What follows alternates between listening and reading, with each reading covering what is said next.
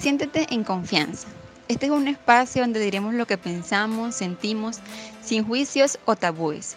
Aprenderemos juntos sobre distintos temas que quizás no siempre nos atrevemos a conversar. Cada día nos enfrentamos a nuevos conflictos y muy pocas veces sabemos cómo manejarlos.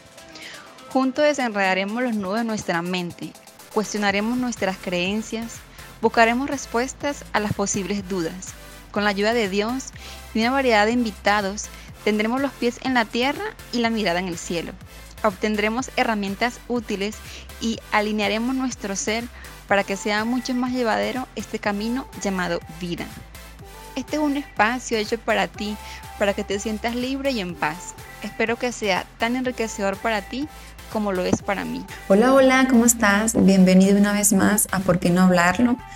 Hoy quiero estar hablando sobre un tema que nos compete a todas las mujeres y es sobre el síndrome distrófico premenstrual. Este es un trastorno del estado de ánimo que afecta a muchas mujeres, en su mayoría, durante el ciclo menstrual.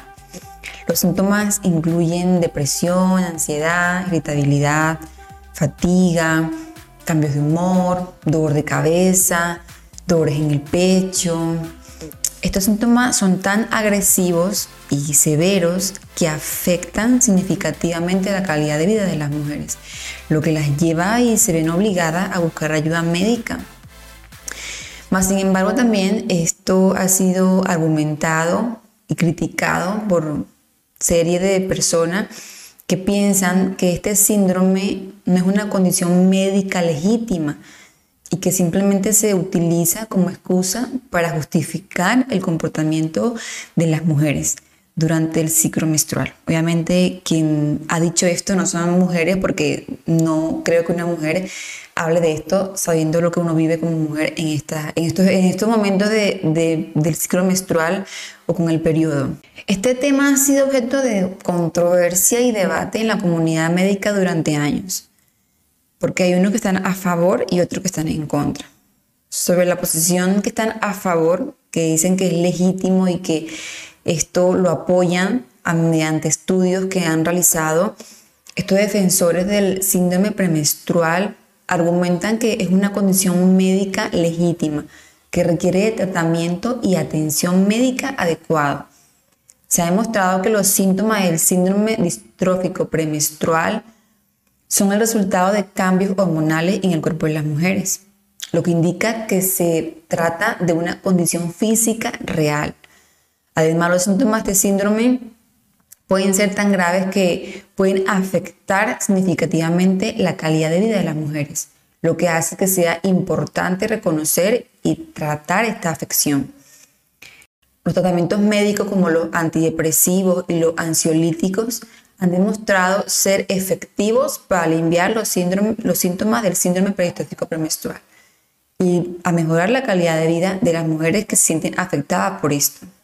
Ahora, la posición que está en contra de esto, porque voy a hablarte de los dos puntos, para que tú tengas ambas opiniones y tú decidas y tú, bueno, aunque yo considero que si eres mujer, pues estarás a favor, porque creo que la mayoría, pues, pasa por esto. No digo que todas, hay mujeres que la verdad viven su ciclo menstrual y normal y es muy diferente, pero por las que yo conozco, siento que la mayoría sí pasa por estos síntomas. Entonces, bueno, y también decir que no es simplemente el malestar normal, porque si hay un grado de diferencia entre por así decirlo, lo normal de tu periodo, que tú te sientes mal, pero hay una línea que pasa que ya esto no es lo sano. Entonces también tú concientizar de que si esto me está pasando, pues acudir al médico, ver qué hago, porque no es sano, no es normal, no está bien. Algo, debes tener un, un medicamento, debes tener un tratamiento adecuado para ti.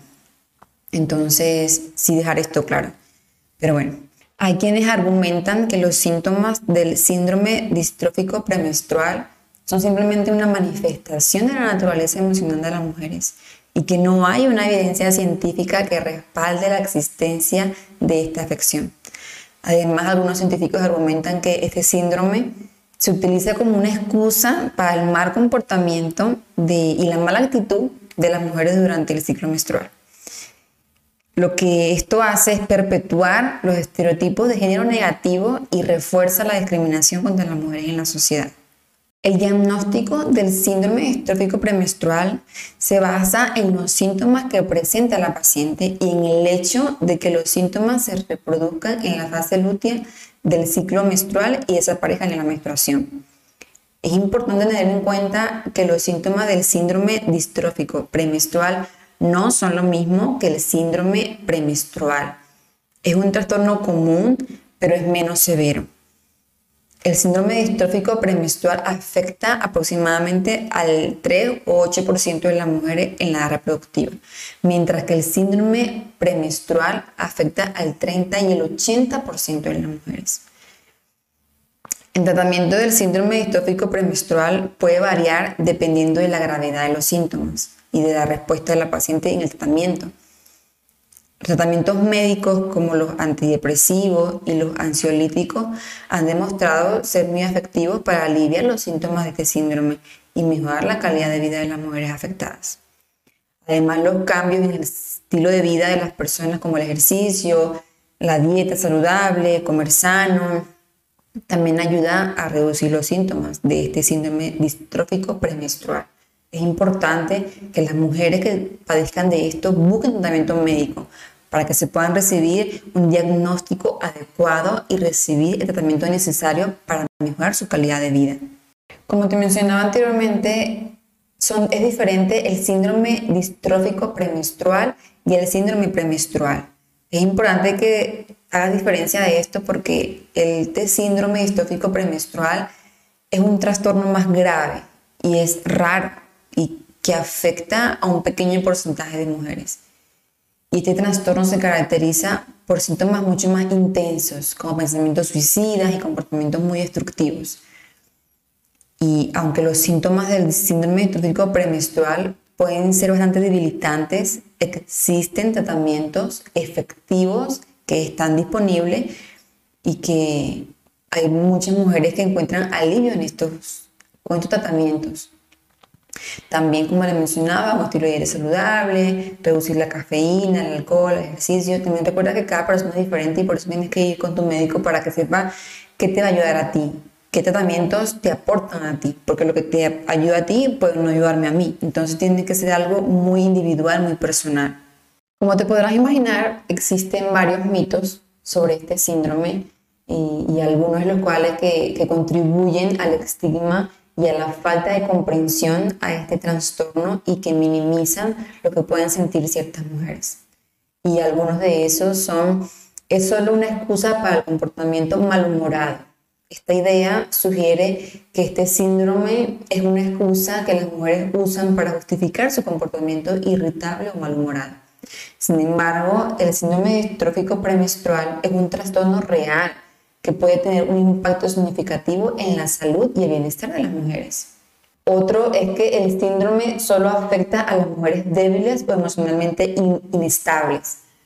Esta idea errónea sugiere que solo las mujeres débiles o emocionalmente inestables experimentan este síndrome distrófico premenstrual. Sin embargo, cualquier mujer puede experimentar este síndrome independientemente de su fortaleza emocional. Otro mito es que dicen que es un problema psicológico. Esta idea errónea sugiere que el síndrome distrófico premenstrual es un problema psicológico que no tiene una base biológica real. Sin embargo, la investigación ha demostrado que este síndrome está relacionado con los cambios hormonales y otros factores biológicos. Entonces, este mito queda erradicado. Otro mito es que los síntomas del síndrome distrófico premenstrual son iguales para todas las mujeres. Esta idea sugiere que todas las mujeres que experimentan este síndrome distrófico premenstrual experimentan los mismos síntomas. Sin embargo, los síntomas de este síndrome pueden variar significativamente de mujer a mujer. Todos no somos iguales, cada uno experimenta y vive su situación de manera muy diferente. De acuerdo a tu dieta, de acuerdo a tu rutina, de acuerdo a tu trabajo, de acuerdo a cómo sea tu estilo de vida en sí. No podemos generalizar y decir que todos somos iguales porque esto no es cierto. Otro mito muy común es que dicen que el síndrome distrófico premenstrual desaparece después de la menopausia. Esta es otra idea errónea porque sugiere que el síndrome desaparece después de la menopausia. Y no, sin embargo, algunas mujeres pueden experimentar síntomas similares después de la menopausia. El síndrome distrófico premenstrual puede persistir en algunas mujeres incluso después de la menopausia. O sea, no es generalizar, no es decir, bueno, como a mí me pasó, entonces a todas las mujeres le va a pasar así. Recuerda que todos somos diferentes y que cada uno experimenta las enfermedades incluso de manera diferente. Entonces, no generalicemos y no nos encapsulemos todos en un mismo lugar porque no.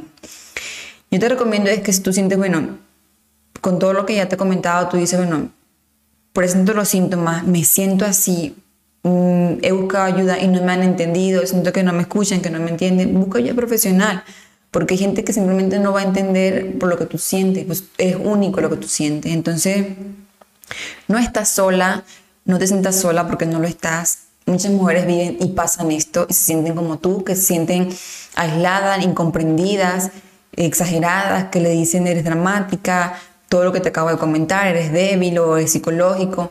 Entonces, no, sabemos que no es esto. Con esto es para que tú te sientas apoyada, abrazada y no te sientas sola. Diga, tengo un apoyo que me brindan, que me dan herramientas que, que me hacen sentir eh, respaldada, motivada, no me siento sola, porque es la idea de esto, que orientarte, informarte y que está pasando por algo parecido a esto o las cosas que he hablado en diferentes episodios, que te diga, bueno, me identifico con esto y, no me siento sola, no me siento solo y, puedo buscar ayuda, que, que, es lo importante y que tiene solución, no es algo que, que simplemente determinante, sino que tiene solución. Entonces yo te motivo a eso, que, que busques la información, si te sientes que te hizo falta más, pues investiga más, busca más información por tu cuenta, tengas tu propia opinión sobre este tema no te quedes con lo que yo te dije, no sigue investigando, sigue buscando y sigue buscando ayuda, que es lo primordial. Si sientes que pasas por esto, no te quedes con esto, sino busca ayuda porque no es fácil tener estos, estos síntomas, vivir este síndrome distrófico premenstrual y sentirse solo